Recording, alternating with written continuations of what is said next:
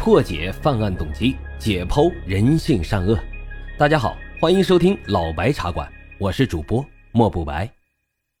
老白茶馆是我的首张原创播客专辑，希望大家多多的留言、点赞、订阅、打赏，也欢迎大家加入主播的新米团，来到我们白公馆。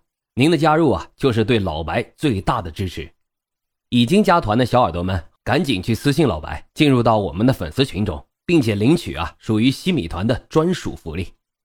好了，言归正传，我们开始讲今天的案子。在过去的几个月里啊，很多听友给我留言，希望我讲一讲徐州丰县八孩事件。之所以拖到今天才讲呢，是因为事情啊不断的出现反转。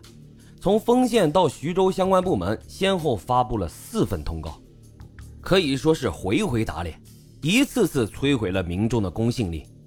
直到二月二十三日，江苏省委、省政府发布了详细的案件调查报告。至此啊，徐州八孩事件算是一锤定音了。而这最后一份调查报告仍然存在着一些质疑的声音。今天咱们就来梳理一下徐州八孩整起事件的始末。二零二一年十二月初，江苏省徐州市丰县欢口镇的某镇干部组织了一次给低保户的献爱心的活动。活动中，将镜头对准了董志明一家。在这位镇干部眼中，这董志明上有八十岁的老母亲，下有七个儿子和一个女儿，还有一个残疾的弟弟需要照顾。辛苦生活的背后，蕴含着努力拼搏的正能量。正是这一次活动，将铁链女一家拉入了公众的视野。我相信啊，这件事出来以后，欢口镇。甚至丰县和整个徐州的领导们杀了这个镇干部的心都有了。这次献爱心活动的宣传稿最初发在了欢口镇的公众号上，当然了，现在已经看不到了。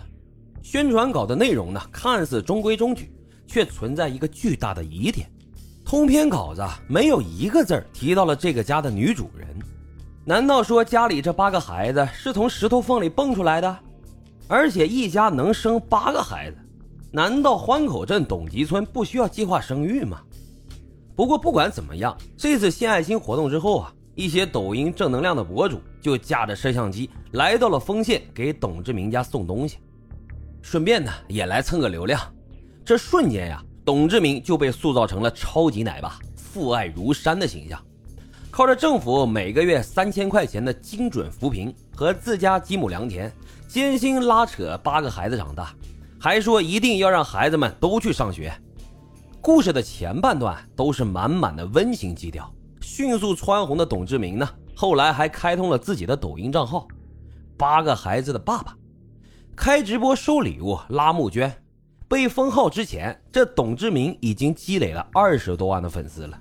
现在想起来啊，真是无耻至极呀！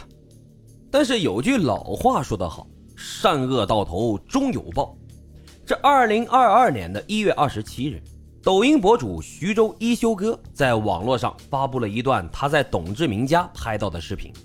这视频里呢，出现了一个新的人物，正是这段视频震惊了所有人。徐州一休哥在拍视频时发现，董志明家原本已经破旧不堪的大屋子旁边，居然还有一个更加破旧的小屋，这小屋连门都没有。走进去一看，一个蓬头垢面的女人站在小屋的一角，女人的牙齿就剩下两颗了，眼神惊恐又茫然。寒冬腊月的，就穿一件单衣，床上有一条薄被。最让人感到不可思议的是，这女人的脖子上拴着一条大铁链，把女人控制在了离床只有一米左右的距离。房子四处透风。布满灰尘的床上扔着一个硬馒头和一碗已经冻住了不知道是什么的饭。一月底的徐州有多冷，我相信大家应该都知道。这徐州一休哥呢也被这一幕给惊呆了，连忙就找来一件棉袄给这位铁链妈妈给穿上。这条视频啊就像是一颗上传到互联网上的炸弹，顿时就引爆了舆论。徐州一休哥表示。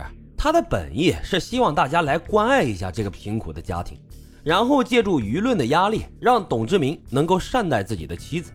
对此啊，董志明表示，妻子是有精神方面疾病的，犯起病来会在家里胡乱的打砸东西，还会伤到老人和孩子，所以他才用铁链把他给拴起来。平时不犯病时候是会把铁链解开的，但是对于这样的解释，网友们根本不会买账。寒冬破屋铁链被囚禁的女人，董志明这所谓的妻子，怎么看怎么像是被拐卖来的。而且你不是说有精神疾病吗？